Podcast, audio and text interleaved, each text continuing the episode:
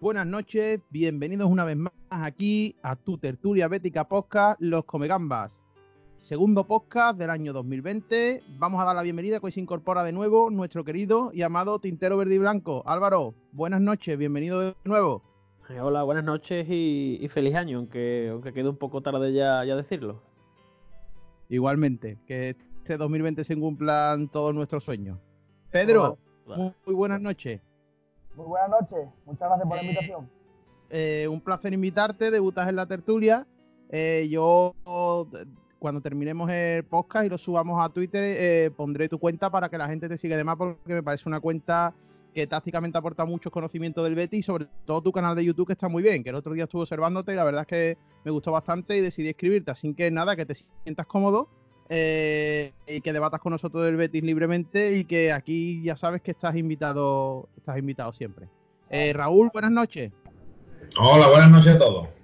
bienvenido de nuevo a la tertulia nada, aquí vamos, vamos a echar un ratito bueno otra vez. Perfecto, pues nada, vamos a comenzar con la actualidad. hace escasos minutos, un poco más de una hora, se ha anunciado oficialmente el fichaje de Guido Rodríguez por el Betis, jugador argentino procedente de la América, de México. La operación parece ser, porque las cifras bailan entre un medio digital y otro, que han sido, parece ser, si no me corregir ya los he entendido, 4 millones de euros fijos más otros 4 parece ser variables y se ha quedado la América un porcentaje de una futura plusvalía por una venta. No sé si me puedes corregir, Álvaro.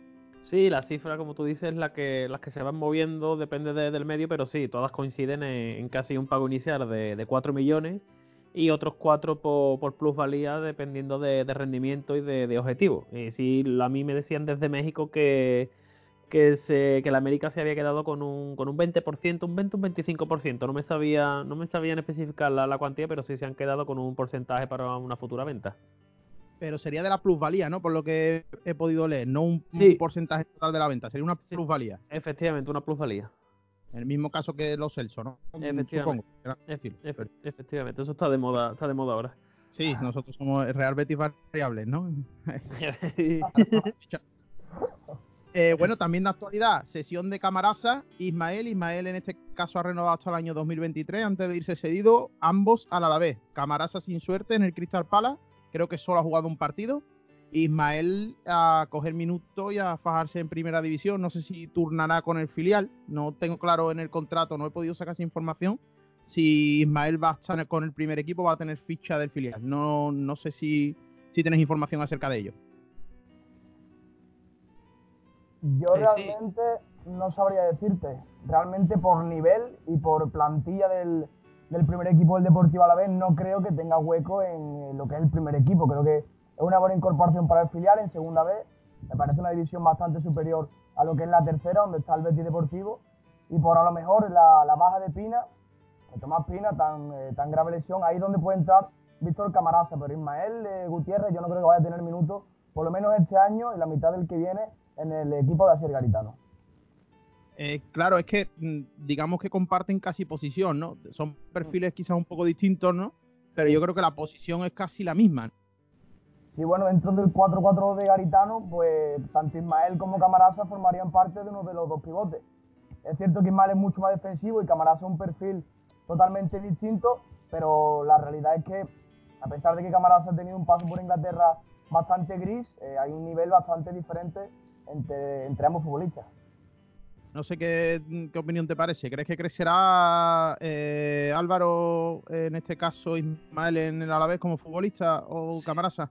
Sí, yo creo que, hombre, Camarasa donde, donde ha dado su mejor nivel, como todos recordaréis, en el Alavés llegando a esa final de, Copa de Rey con Soufedal. Eh, desde entonces fue uno de los fichajes estrella, de hecho creo que fue el primer fichaje de, ese nuevo Betis de, de Serra eh, pero aquí se ha, se ha diluido como, como un azucarillo. Eh, parecía, ya se escuchó muchas veces que, que, entrenaba que entrenaba bien, pero después a la hora de, de, jugar no, no daba todo lo que, lo que se le pedía. Y Ismael, yo creo que, como dice el compañero, como dice Pedro, eh, yo creo que estos primeros seis meses va a estar en el filial de, del Alavés, curtiéndose, conociendo un poco más la, disciplina para ya el año que viene la temporada al completo ir alternando partidos con, el filial y quién sabe si incluso más con, el primer equipo. Raúl, cuéntame, ¿qué te parece esta sesión?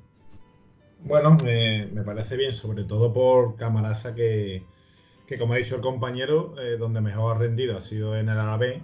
En el Betis no, no ha encontrado su sitio. No sé, esto lo hablamos tú el otro día, no sé muy bien por qué, porque a mí me parece un jugador bastante válido. No sé mm, si los entrenadores no han sabido darle el sitio que sí le dio el entrenador del, del Alavés en su día. Pero bueno, imagino que la sesión será con vistas a, luego una compra y el Betty embolsarse pues, X cantidad, ¿no? Porque dudo yo que si no, no ha vuelto ya este año, mm, dudo que lo quieran volver a incorporar en la fila. Y lo de Ismael, pues me parece muy bien también. Es un equipo que, siempre ha sacado buenos jugadores de esa posición. Sin ir más lejos, me acuerdo de, si no me equivoco, Marco Llorente, eh, el jugador del Madrid que ahora está en el Atleti. La mejor campaña que ha hecho desde que se le conoce como jugador fue allí, ¿no? También fue bastante joven. Y nada, esperemos que, que nos sirva porque en Ismael sí tengo puesta esperanza, la verdad yo la sensación que tengo quizás con el tema Camarasa es el siguiente. A mí me da que cuando Camarasa ficha por el Betis no es el perfil quizás más adecuado para el juego que tenía aquí, eh, que hoy es de actualidad aquí que se tiene.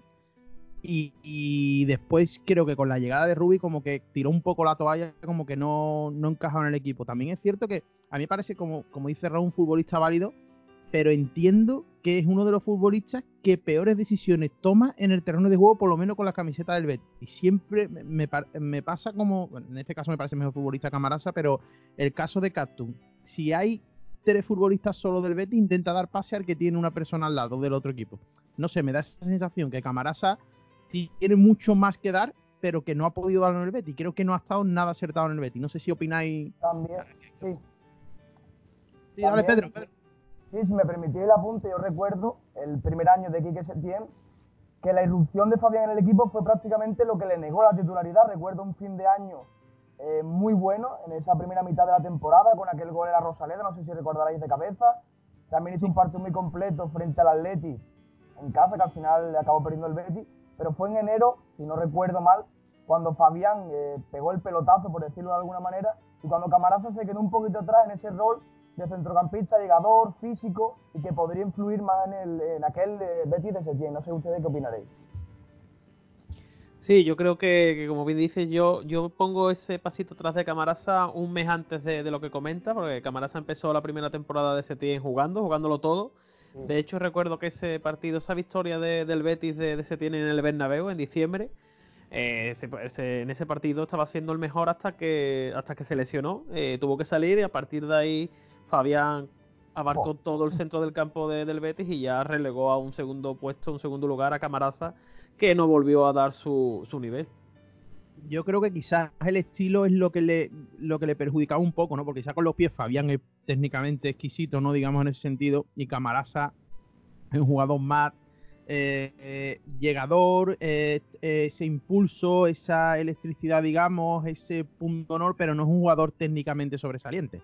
Sí, no, yo creo que la mejor decisión tanto del jugador como del Betis, el jugador para, volver a sentirse importante y del Betis para, para volver a, revalorizarlo y sacar al menos, porque lo que el Betis quiere es, sacar mínimamente lo que, si no lo que pagó por él, acercarse mucho. Eh, yo creo que en el Alavés Camarasa va a volver a dar su mejor versión porque le viene como, como anillo al dedo. Yo creo que eso va a ser un caso como, como el de Yago Aspas con el, con el Celta. Yo creo que Yago Aspas se puede ir a otros equipos que no va a rendir igual que lo hace en el Celta. Yo creo que es lo mismo que va a pasar con Camarasara ahora en el Alavés. Sí, yo creo que sobre todo a mí me interesa lo que dice Raúl, el crecimiento, tengo muchas esperanzas puestas en, Ismael.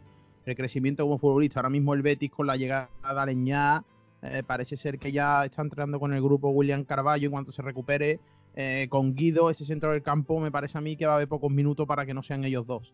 entonces, y además que Ismael, eh, como, como escuchaba esta mañana, Ismael en seis meses es que ha pasado de, jugar con el juvenil a jugar o a entrenar con el primer equipo. Eh, ese chaval está todavía por hacer y muy mucho.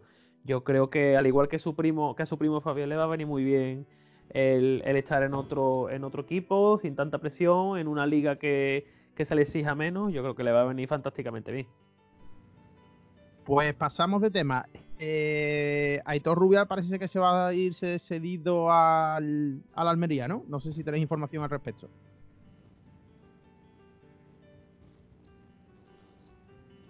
Sí, se ha estado, comentando, estaban esperando eh, movimientos de, del Leganés para, poder fichar a... Se estaba en el Leganés, creo recordar, se estaba esperando a que, a que fichasen un sustituto y sí, suena como que va a ser el siguiente.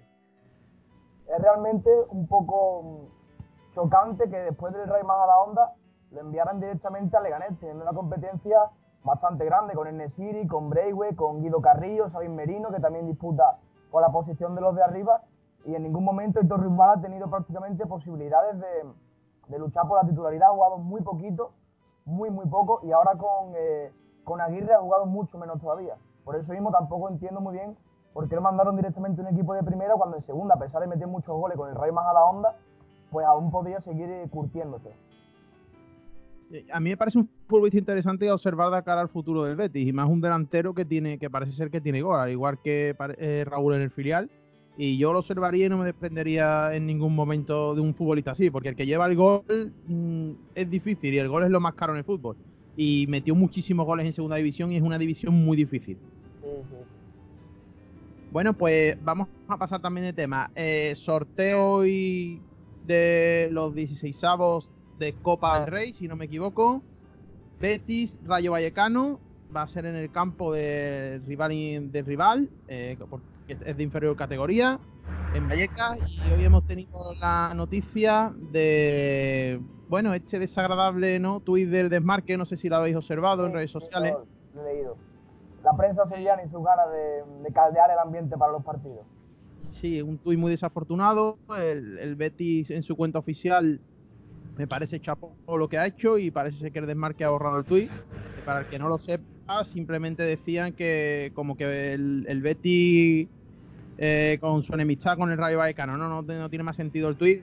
Eh, creo que iba con muy mala leche en este sentido. Y el Betis ha salido en defensa porque es que me parece, me parece de una irresponsabilidad tremenda, como está hoy el mundo del fútbol, con los ultras y demás, y como está el, tema de calentito con eso, que, que entren en estas cosas los medios de Sevilla. Después dice que los béticos decimos que, la, que existe la viriprensa, que sí tal, y pero es que no cada semana nos dan motivos para, igual que existe la otra, ¿eh? porque yo muchas veces he hablado con el compañero Álvaro, que tanto existe para un lado como para otro. Tenemos los, la veriprensa y también tenemos los, edulcorados, ¿no? Digamos, ¿no? Los que solo dan azúcar y defienden a rajatabla todo lo que se hace. Pero es que yo creo que hay unos límites en los que no se tiene que pasar. Y ese tweet no es que incite explícitamente a la violencia, pero que está fuera de lugar. No sé qué opináis.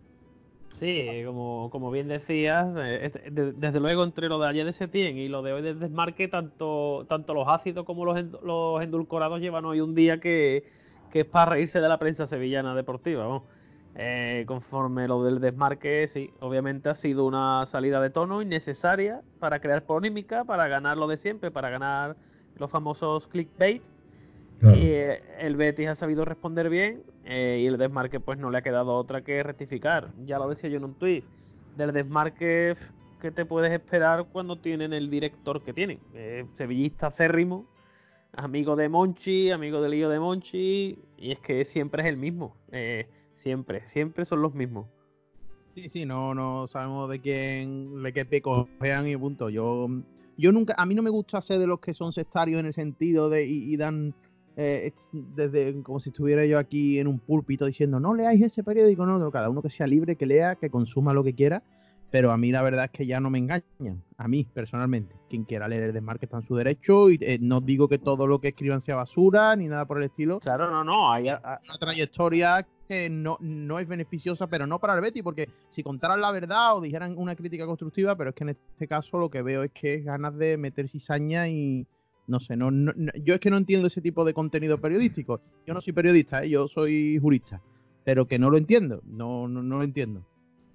Yo, yo creo que, esto simplemente es una mera, vamos a llamarlo así, ¿no? Una estrategia comercial, por decirlo de alguna manera, como decía Salvador Dalí, si no me equivoco, que hablen de mí, que hablen mal, que hablen bien, pero que hablen.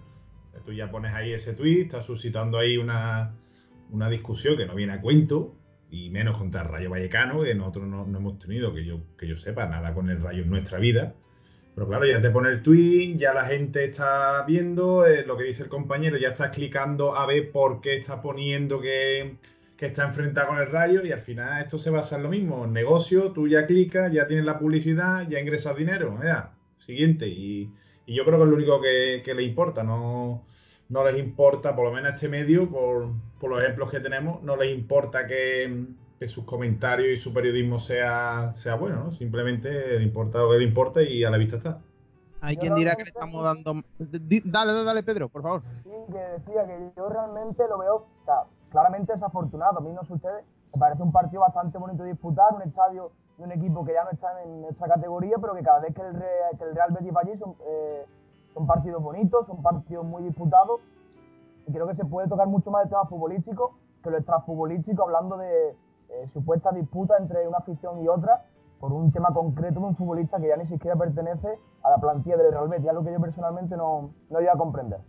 Claro, no, es, simplemente eh, hay quien dirá que estamos hablando de ello dándole más publicidad. Simplemente yo quería simplemente comentarlo con ustedes porque me gusta que informar de lo que pasa y lo que no podemos es vendarnos los ojos ha pasado y punto. Y a mí lo que me interesa verdaderamente es lo futbolístico, pero está claro que, que no es por justificarnos, pero que sabemos de qué pie cojean y que ya no, que viene de vueltas. Esto no es un algo, algo aislado. Pero bueno, eh, como tú bien has apuntado, Pedro, lo que nos importa futbolísticamente, el Betis allí en Vallecas ha sufrido bastante en los últimos tiempos. El año pasado, si no recuerdo mal, empató Tello sobre la bocina, creo que fue.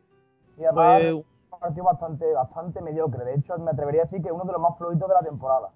Bueno, es que la segunda vuelta del año pasado del Betis fue, fue bastante floja. Entonces, eh, ¿cómo veis la eliminatoria?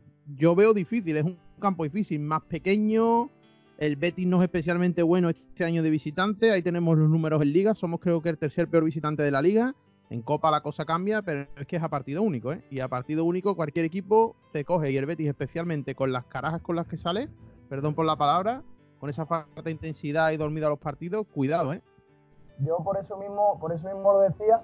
Lo mejor que veo de que nos haya tocado el Real Vallecano, aparte de que obviamente nos podría haber tocado algo mucho peor, teniendo también a los equipos de primera, es que el Rayo está en mala dinámica, está el, eh, no recuerdo más, el duodécimo en eh, la Liga en y por eso a lo mejor eh, deciden salir con los suplentes y no apostarlo todo a ese partido, sino reservarlo, reservar los titulares para los partidos de, Copa del Rey y apostarlo toda la liga. Y probablemente por ahí sea que el Betis no tenga jugadores de tanto nivel delante. no sé qué opinas, Álvaro, ¿cómo ves la eliminatoria?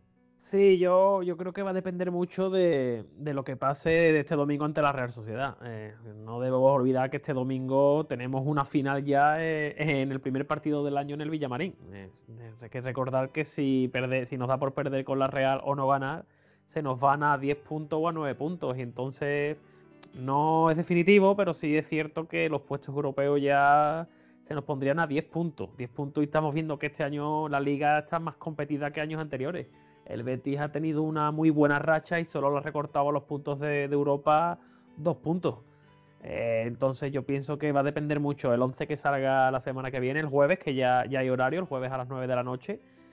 Va a depender mucho de lo que pase, de lo que pase este fin de semana con la Real. Si es cierto que los deportivos, eh, lo bueno que tiene el rayo de Paco Gemes es que es un rival. Todos sabemos que Paco Gemes juega a tumba abierta contra el Betis, contra el Barcelona y contra el Real Madrid. Entonces, por esa parte sí, sí puede verse el Betis beneficiado de, enfrentarse a un equipo que, le va a dar espacios, que no se va a encerrar, que le va a jugar de tú a tú, que va a querer la pelota. El miedo, como habéis dicho, eh, la caraja con las que sale el Betis y ese Betis visitante que, todavía debe, de verdad más de sí. Raúl, ¿qué opinas de la eliminatoria? Ahora pasamos a la Real Sociedad, que el compañero Álvaro se me ha adelantado y me ha desgranado el siguiente punto. ahora, ahora vamos con él, no hay problema.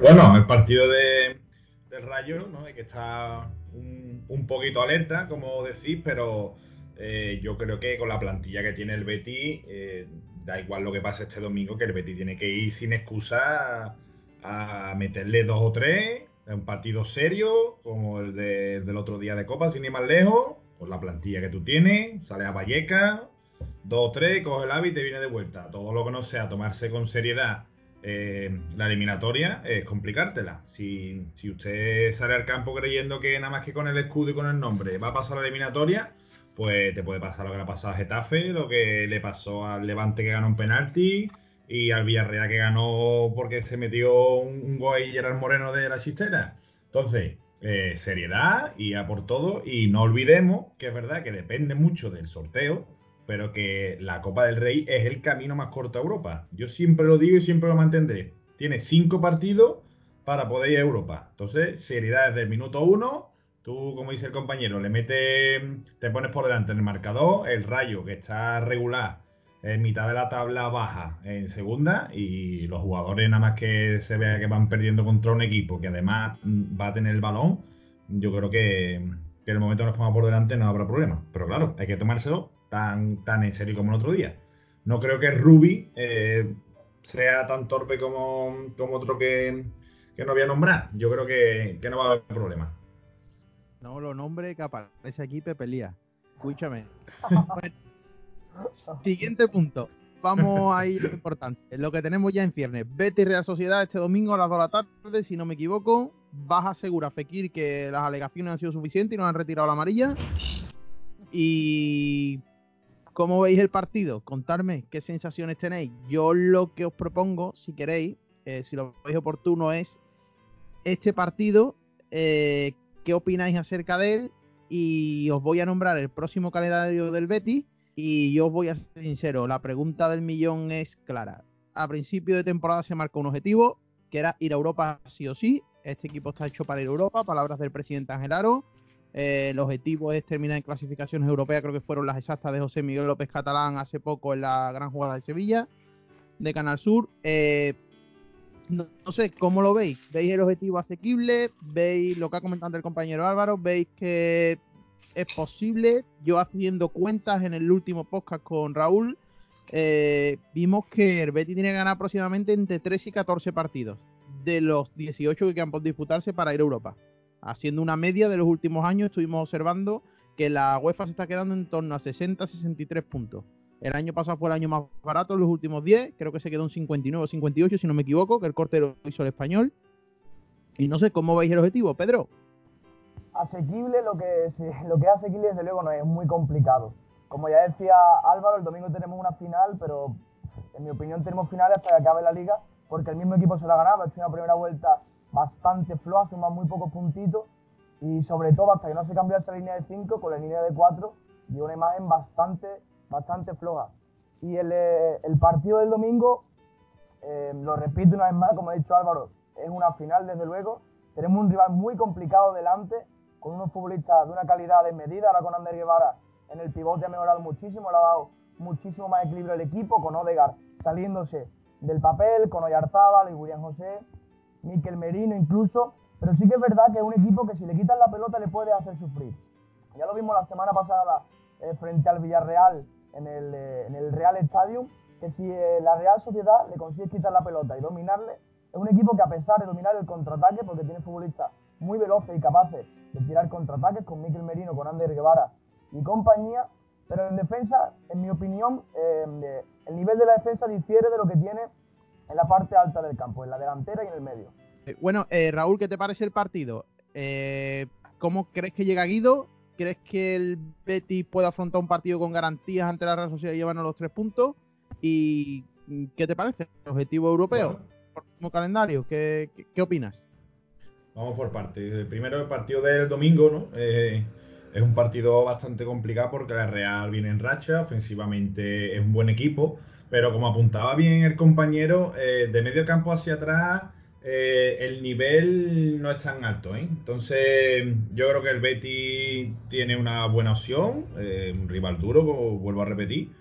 Y, en tu campo, si tú quieres ir a Europa, tienes que ganar estos partidos. Sí, a mí yo ya llegado a un punto con la plantilla actual del Betis que a mí las excusas, mm, fuera parte de que haya una expulsión, ¿no? que nadie está libre de cualquier cosa y demás, eh, el Betis tiene que salir por el partido y puede ganarlo perfectamente. ¿eh? Eh, es verdad que ofensivamente tienen mucho caudal, que Odegar está, que todo lo que hace lo hace bien, que Yarzábal está con una varita, que Portu está en forma también y William José, pero mm, de medio campo para atrás es un equipo que, no hace las cosas bien, entonces yo espero y confío que el equipo sepa aguantar, que estemos bien colocados y, por supuesto que le quitemos la pelota. Es verdad que ellos van a la contra, pero es un equipo que le gusta tanto atacar que cuando no tiene la pelota eh, acaba sufriendo, ¿no? Le pasó el otro día con el propio Villarreal y, y creo que acabó perdiendo el partido con el gol de Casola. Entonces, bueno, yo estoy confiado en el equipo y sobre Guido Rodríguez, si Guido Rodríguez está para jugar, tiene que ser titular, pero vamos, mm, sin pensarlo. Porque no va a haber, como te dije el otro día, no va a haber nadie mejor que en la plantilla para ejercer la posición para la que se le ha fichado. Y el objetivo de Europa, pues eh, es complicado. Es complicado porque estoy aquí viendo la clasificación y tenemos a la Real a 7 puntos, el Getafe. Yo cuento siempre con que el, séptimo va a ir a, UEFA por porque algún grande ganará la Copa y demás, ¿no? Entonces, bueno, mm, si ganamos, no hay problema, entre comillas, está el objetivo ahí, candente, nos podemos agarrar a él. Pero cuidado con perder porque irte a 10 puntos de un equipo como la Real, que está haciendo las cosas tan bien, mm, puede ser una, una distancia casi insalvable. Pero también es cierto, ya, y ya termino, que estoy viendo aquí y los últimos 10 partidos de liga, ¿no? que dicen que las ligas se, definen a partir de marzo, pues quitando el partido con el Villarreal, que es en casa, y, en el Wanda Metropolitano, mm, el resto de partidos eh, son ganables perfectamente. ¿eh? Entonces, vamos a ver si podemos aguantar el tirón. Ahora que viene la Real, vamos a Getafe y, no sé si viene el Barça o hay otro por medio. Vamos a la Eibar, creo. Vamos allá, eso es, correcto. Concretamente, os digo el calendario del Betis. Después del Rayo ahora Real Sociedad, Rayo Vallecano en Copa, Getafe Betis, Eibar Betis, Betis Barcelona, Leganés Betis, Betis Mallorca, Valencia Betis, Betis Real Madrid, Sevilla Betis, Betis Granada. Ojito. Bueno, y después eh, Bar Betis de visitante a Bilbao. Eh, eh, es que el calendario. Y contra, contra equipos que se están jugando está jugando la salvación. Ahora el Leganés se ha hecho muy fuerte en Butarque. De hecho, el español allí prácticamente ni, llegó a competir, aunque el caso del español es un caso aparte. Pero el Leganés está haciendo muy fuerte en casa. Si no recuerdo mal, creo que estuvo a punto de ganar al Barça, pero acabó perdiendo. Le remontaron con dos acciones individuales magníficas. Pero el Leganés con, con Javier Aguirre ha ganado muchísimo. En todos los aspectos hay que tener muchísimo cuidado. Igualmente con, con el Eibar de Mendilibar, que si no recuerdo mal es, ¿me puede repetir el calendario? Eh, sí, eh, es eh, después del, rayo, del partido de Copa, Real Sociedad, Copa contra el Rayo, Getafe y vamos a Ipurúa. Son el partido en el Coliseum y en, en Ipurúa son partidos muy complicados, son muy duros porque siempre compiten al máximo nivel. Además, ya sabéis cómo se la gasta Bordalás casi siempre con el Betis, haciendo partidos muy duros, presionando muy alto. Y veremos a ver cómo, cómo será el Betis la jugada. Y Purúa no se nos da bien, no es un estadio que se nos dé especialmente bien. Para nada. De hecho, ahora Mendilibar parece que está volviendo a encontrar ese espíritu que siempre ha tenido el equipo con los centros laterales, con unos delanteros incluso más enchufados que antes. Y veremos si esos equipos pegan el bajón antes de enfrentarse al Betis, porque de lo contrario lo va a pasar francamente mal para llevarse eh, los, tres puntos de todos estos estadios. Es que es lo que hablamos. Si el Betis no es capaz de ganar la Real Sociedad, tiene dos partidos seguidos de visitantes. que después reciba al Barcelona. Después recibe al Barcelona en casa. Es, tenemos Real Sociedad en casa, Getafe fuera, Eibar fuera y después recibimos al Barcelona. El día 9 de febrero con Quique Setién en el banquillo Blaugrana. El Real Betis cambia. Sí. sí. sí, sí, Dale, Pedro. El Real Betis, ya lo, ya lo hemos visto, es que de, de, jugar en casa a jugar fuera hay una diferencia abismal por control, o sea, por dominio, por prácticamente incluso ambición, diría yo, diría por los partidos. Ya mismo en el RC de Stadium frente al Español la semana pasada eh, frente, frente al Alavés, que metía el gol en el empate y se quedaba un poco como a media, no sabía si ir a por el partido, si asegurar el resultado. Y cuando voy a casa, yo veo un equipo que prácticamente ha dominado a gran parte de los equipos que han pasado por aquí, repito, desde la era de poner a, la defensa de 5 y las variaciones de Rubio hasta dar con la tecla. Y por ahí creo que el Betis con los partidos en casa, si consigue mirar a los rivales, que ya lo está consiguiendo, y consigue ganarle, se suman muchísimos puntos. La dificultad es fuera de casa frente a equipos que lo están pasando mal y que siempre te lo complican muchísimo. Claro, el problema es que para ir a Europa tienes que ganar fuera algunos partidos. Y es que el Betis, prácticamente creo que ha ganado un partido fuera solo, ¿no? Si no me equivoco. Creo que en, Mallorca es el único que ha ganado el Betis fuera. Y es lógico también por, una parte, por, la dificultad que entraña ir a jugar de visitante, pero el equipo se va a hacer muchísimo más sólido porque mismamente aquel partido en Mallorca, o sea, el Betis gana 1-2 si no recuerdo mal, pero con dos paradas de el Roble, o sea, apoteósica, el Mallorca, o sea, salió en la segunda parte muy acomodado, muy tranquilo, y el Mallorca si no le empató fue porque el Roble tuvo, tuvo ese día. Bueno, pues después del, Barcelona eh, vamos a jugar contra el Leganés. Eh, recibimos al Mallorca y viene el Turmalet del Betis. Valencia fuera, recibimos al Madrid y vamos al Sánchez Pizjuán. Es que el calendario del Betis no me invita a ser optimista. Que, ahora mismo estoy dándole para abajo al móvil, que es donde tengo el calendario, y me está temblando el dedo. No, pero yo si, me lo permite, mm, eh, lo mismo hablábamos hace un par de meses cuando venían estos partidos y casualmente es cuando el Betis remontó, que le ganó, le ganó al Valencia, empató con el Madrid y lo del Sevilla porque se les apareció la Virgen, ¿no? Pero para mí fue inmerecido. Entonces, mm, a mí me da, de verdad te lo digo, ¿eh? Me da más miedo un Leganés Betis o un Getafe Betis que jugar contra, contra un Valencia, contra un Madrid, que evidentemente te pueden ganar porque el Madrid es mejor que tú, ¿no? Considero mm, que el Valencia eh, no tiene mejor plantilla que nosotros a día de hoy, ¿eh? Es un poco discutible, y así que un día lo debatimos, pero mm, fíjate que me da más confianza jugar en, en Valencia que, que ir a Getafe. No, pues, claro, si es que yo te lo digo ahora mismo, a mí me da más miedo el partido de Getafe que el partido de este domingo contra la Real Sociedad. Yo sé que el Betis en casa es capaz de dominar a la Real Sociedad si le quitamos la pelota, como dice Pedro. No sé qué te parece, Álvaro. Cuéntanos. Sí. no, como habéis estado comentando, ya comenté yo antes, el partido del domingo es una final por, el tema Europa y sí es cierto que te pones a, mirar el, el calendario y, ciertamente da, da pavor y más con estadios que vienen estadios que y rivales que al Betis no se le da nada bien. Eh, el Getafe no se le da absolutamente nada bien al Betis porque Bordalás, como habéis comentado, nos cose a patadas y, nos anula el partido. Eh, y Purúa, yo a mí me da terror, ya lo he dicho varias veces por, Twitter, yo creo que no hay una parte, una zona geográfica que se le dé peor al Betis que, el norte. El Betis, el Betis cuando juega contra la Real, contra el Atleti, contra el Ipurú, eh, contra el Eibar en Ipurúa, contra la B. Es que son, hace partidos de, apagar la tele y irte a dar una vuelta al parque con tus amigos, con tu novio, con el perro. Y, es que después viene aquí el Barcelona de, de Setién. yo espero que no se cumpla la, famosa ley de, del ex. Y después vamos a otro campo que, se nos va mal, como es el Leganés. Si es cierto que después viene un Mallorca. Y como decía el compañero, en marzo es cuando los equipos se empiezan a ubicar en la zona, pero yo creo que verdaderamente es en enero y, en enero y febrero es donde, donde los equipos se juegan las papas, donde se van definiendo las posiciones de la tabla y, es donde el Betis le vienen todos los Miuras. Ya después, si es cierto que, el Valencia en Mestalla es un, hueso duro, el Madrid no se lo suele estar mal, pero el derby es que yo creo que el derby sevillano, el Sevilla se va a estar jugando en Champions o en UEFA. Claro, es que, bueno, yo creo que sí es cierto lo que dice Raúl. El tema de en marzo es cuando los equipos acusan más el cansancio físico, porque en febrero se reanudan las competiciones europeas. Sí, sí es cierto que ahora, que ahora, ahora se le aprieta el calendario a todos y, también al Betis. Ahora en este enero y febrero es cuando se, deja disputado en todos los, todos los partidos de Copa.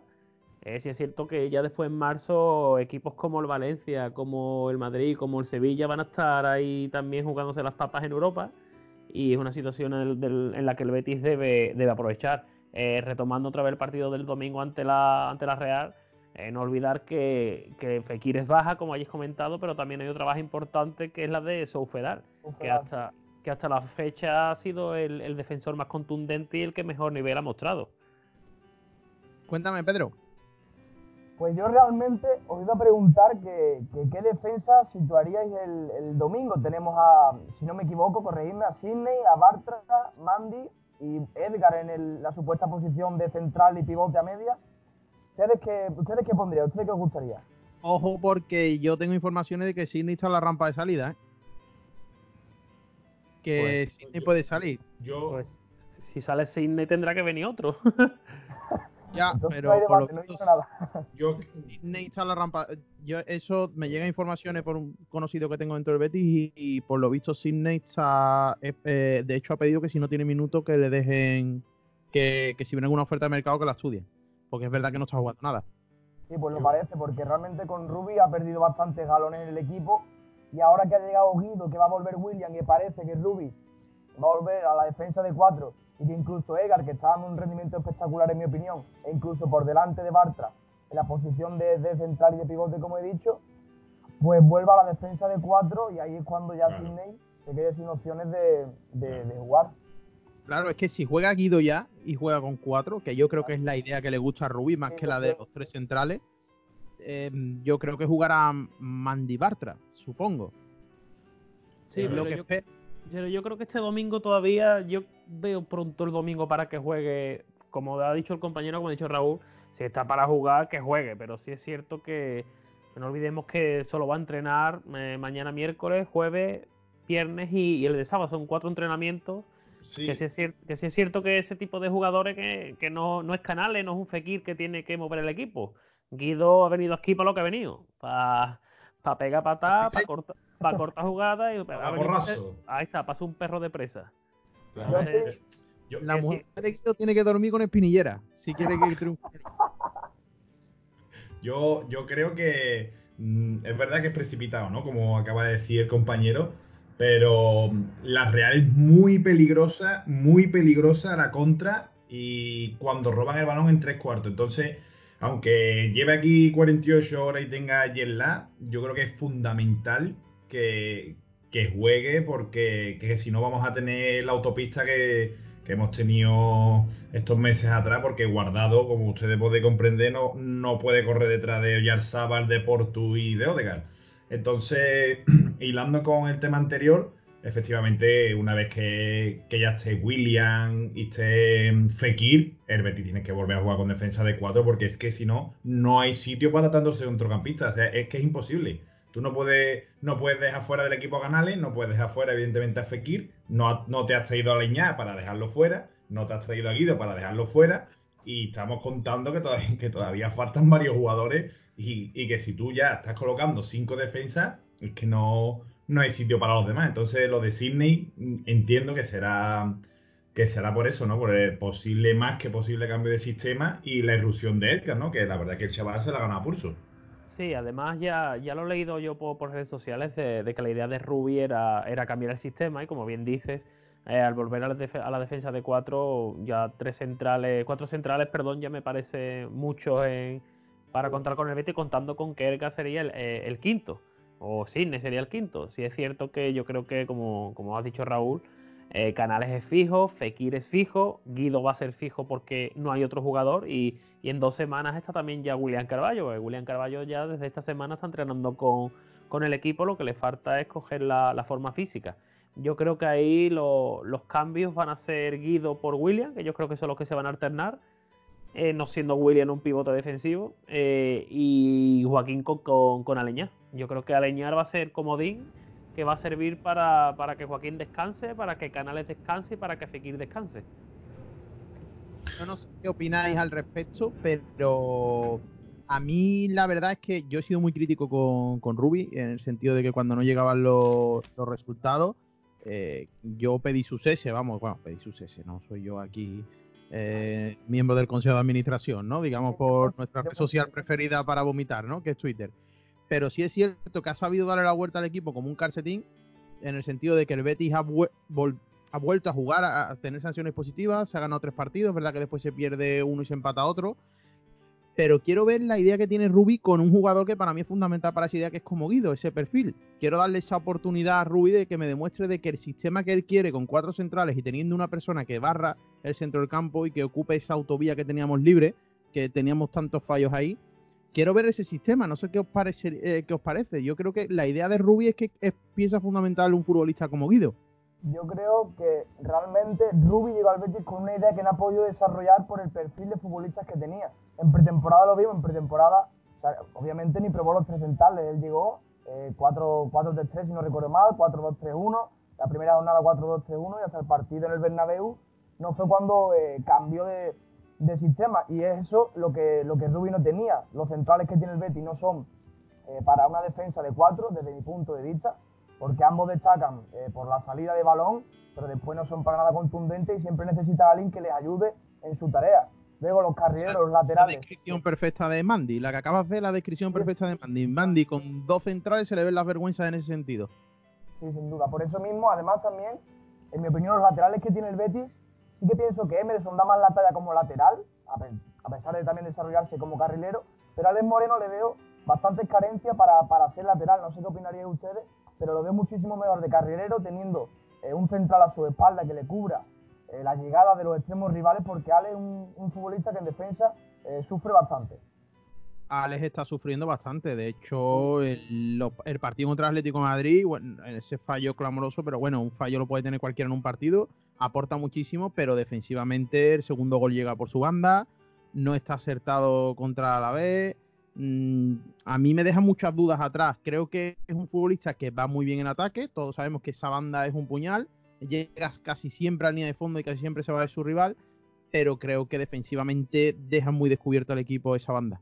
No por, ello mismo, por ello mismo no, entiendo muy bien o sea, el porqué de su fichaje. Si Alex, desde mi punto de vista, en el Rayo, si no recuerdo mal, jugaba o de extremo o de carrilero, y si Ruby vino con una idea de, situar cuatro, una defensa de cuatro, no entiendo el por qué fichar un carrilero. O sea, no sé qué pensarían ustedes, pero es algo que yo no, no comprendo muy bien. Álvaro, ¿qué opinas? Eh, sí, hombre, Alex Moreno, eh, sí es cierto que, se le ven más las vergüenzas en, tareas defensivas y también es verdad que, es joven, que le queda, que le queda mucho, que ahora mismo aporta mucho en, ataque. Yo es que también me gustaría ver, aunque no se pueda ver esta temporada, eh, Ale, un doble lateral o, un lateral puro por detrás y Alex Moreno con libertad por delante. Pero sí es cierto que en defensa de, dos centrales Alex Moreno va a sufrir bastante. Sí, es cierto también que yo creo que Guido, eh, lo que he podido ver, lo que he podido hablar con compañeros de México que, lo siguen y lo han seguido bastante, es que Guido solo te, abarca 30-35 metros. Eh, yo creo que la función de Guido va a ser tareas defensivas, incrustarse entre los dos centrales para que tanto Mandy como Bartra o como Fedal hagan esa función de, complemento de ayuda tanto a Emerson como, como a Alex Moreno. Cuéntanos, Raúl. Claro, efectivamente, me, la ha quitado ¿no? de, la boca. Eh, es verdad que van a sufrir en defensa, ¿no? Que Al en defensa va a sufrir, pero con un, con un pivote clásico, digamos, eh, va a poder incrustarse entre los centrales y los centrales van a poder salir a las ayudas a los laterales, ¿no? Que, yo creo que es lo que, que es lo que siempre ha tenido en mente y sobre todo me parece súper importante, aunque uno de los compañeros ha dicho que él cree que va alternar Guido con William, yo creo que es fundamental que William esté por delante de Guido, liberado, abarcando, abarcando todo el campo que le dé la gana, porque es un todoterreno, como juega en Portugal, que, está en todos lados, que incluso hasta da pases de gol, que yo cuando veo con Portugal digo, bueno, pero, pero es que este no es el mismo que juega con la camiseta del Betty. Ah, pero claro. Portugal parece Maradona. Claro, pero tiene detrás un ancla que lo libera de esa funciones defensivas, que es lo que necesitábamos y por lo que no ha podido brillar aquí. Eh, mucha gente lo ha criticado, es verdad que, parece un pecho frío, ¿no? Como se dice aquí, que, es muy tranquilo, pero yo lo, yo lo quiero ver a William, quiero ver la idea de Ruby con un pivote defensivo como tal, a ver si, puede ser, vamos, eh, espero que sí. De hecho, podéis recordar el, primer gol de, de, esta presente temporada, que si no recuerdo mal fue Javi García con William Carvalho en el doble pivote, Javi García de posicional y William Carvalho mucho más llegador. Y prácticamente en el primer partido que jugó así en el Betis, eh, no sé si recordáis el gol de Loren, en el que William no tiene una jugada perfecta, la deja pasar, claro, la deja pasar y el gol de Loren. Por eh, eso mismo creo que el fichaje, sí, fue gol, claro. El fichaje de Guido no me parece un refuerzo, me parece fundamental para volver al 4-2-3-1, que en mi opinión yo creo que Ruby tenía en mente cuando, cuando llegó al Betis para acompañar a William, para ser su escudero, vamos, lo hemos leído muchísimas veces en Twitter, de ser su escudero y de ser la protección del portugués. Sí, yo creo que fue un fallo de planificación. Rubí necesitaba ese perfil de futbolista y no se pudo traer, se intentó hasta última hora y a la vista está que fue un fallo porque es lo que necesitaba el Betty y de hecho es el primer fichaje que, bueno, no es el, perdón, el segundo, pero que era algo necesario, muy necesario. Eh, está claro que fue un fallo de planificación en ese sentido, porque es un futbolista que necesita, que necesita Rubi para el equipo. Eh, bueno, eh, para ir ya casi terminando, eh, Borja Iglesias será su año. A mí me tiene temblando Borja Iglesias. Pues muy buena pregunta, la verdad. Yo realmente soy un poco defensor del Panda, sinceramente, porque jugando él solo, hay días que, que sí que es capaz de, bajar balones, que a veces que, que, tiene esa chispa en velocidad, como el otro día frente a la B, con dos desmarques buenísimos. Uno se quedó solo y la falló, el otro pitar un fuera de huevo inexistente.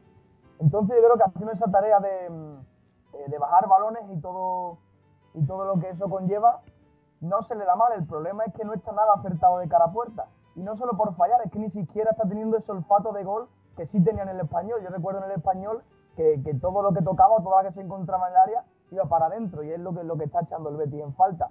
Sí que es cierto que cuando jugó acompañado de Loren en el 4-4-2 que estuvo jugando Rubi, eh, recuerdo algunos partidos frente al Levante, si no recuerdo mal, también en la Cerámica, en aquel desastroso 5-1, tuvieron algunos partidos muy buenos los dos, se complementaron de muy buena manera y Loren, de hecho, la mayor parte de goles de Loren fue eh, gracias a desmarque de Borja Iglesias o, eh, bueno, ya me entendéis.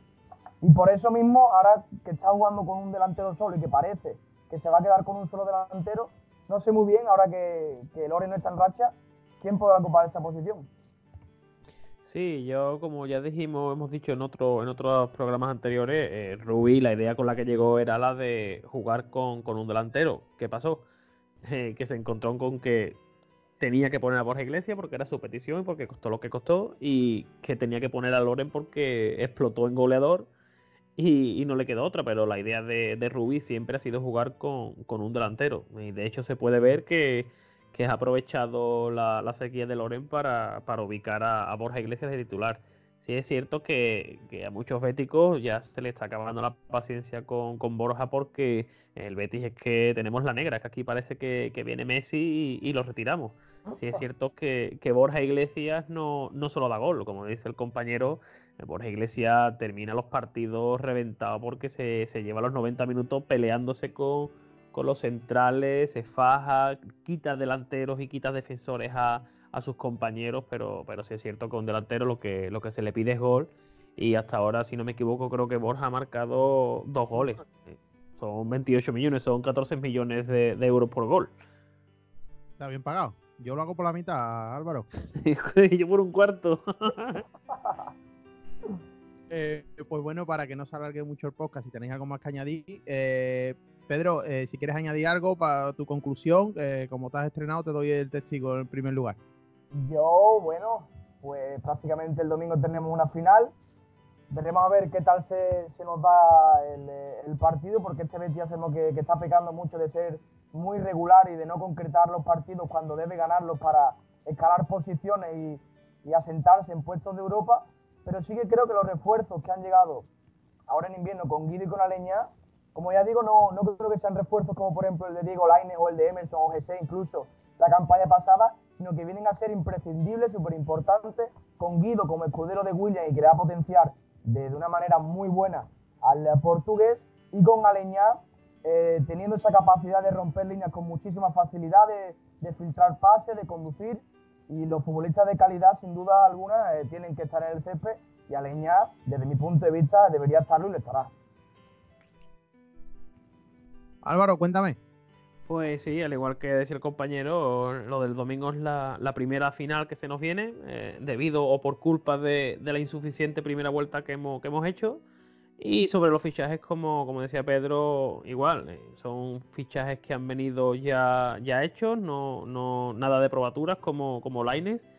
Eh, el principal problema que ha tenido el Betis ha sido ese, ese agujero negro en, la zona de defensiva del centro del campo y esperemos, pongamos nuestras esperanzas, rezos y fe en que Guido Rodríguez se, se adapte rápido, cumpla su función y, ayude al Betis a, a ganar los muchos partidos que, tiene que ganar en esta segunda vuelta para, cumplir los objetivos que todos, incluidos los dirigentes del club, se, han puesto, que es nosotros que jugar en Europa el año que viene. Porque se puede ver un problema gordo económico en estar dos años sin entrar en Europa. Raúl, tu conclusión. Bueno, mi conclusión es que eh, el, partido del domingo es una final, como ya hemos hablado, y que esperemos que la afición que nunca ha fallado desde el primer minuto estemos ahí apretando, que no se nos olvide que también somos fundamental para el equipo. Y yo soy defensor a ultranza de Borja Iglesias, aunque ahora mismo mm, no esté bien. Yo creo que, es cuestión de tiempo y que cuando empiece nos va a dar mucha alegría. Ese, y nada, ah, sin miedo por la Real, que tampoco es el Barcelona de Cruz. ahora es el Barcelona de Cruz 2.0. Eh, a ver, eh, bueno, yo para despedirme, eh, Raúl, muchas gracias por estar otra vez con nosotros. Nada, muchas gracias a todos, buenas noches y viva el Betis siempre. Viva el Betis siempre. Pedro, eh, un honor que hayas participado con nosotros, muchas gracias por aceptar la invitación, esta aliada que te, que te he hecho, un placer. y muchas gracias por colaborar con nosotros y espero que te unas en siguientes podcasts cuando quieras. estás invitado. A ti por la invitación, muchísimas gracias. Ha sido un placer hacer un poquito más de Betis. Álvaro, como siempre, Tintero Verde y Blanco, un placer colaborar, que colabores con nosotros. Eh, siempre es un placer hablar del Betis con todos y, que sigas con nosotros más podcasts y que triunfe este proyecto tuyo nuevo en Coliseo Verde y Blanco. Me alegro mucho por ti. Nada, un placer, el placer es mío y siempre que haya tiempo y haya oportunidad estoy dispuesto a, seguir dando un, punto de vista personal del Betis y seguir haciendo Betis. Pues nada, que este 2020 nos traigan éxitos verde y blancos deportivos y que, y que los proyectos personales también se cumplan. Muchísimas gracias a todos y viva el Betis.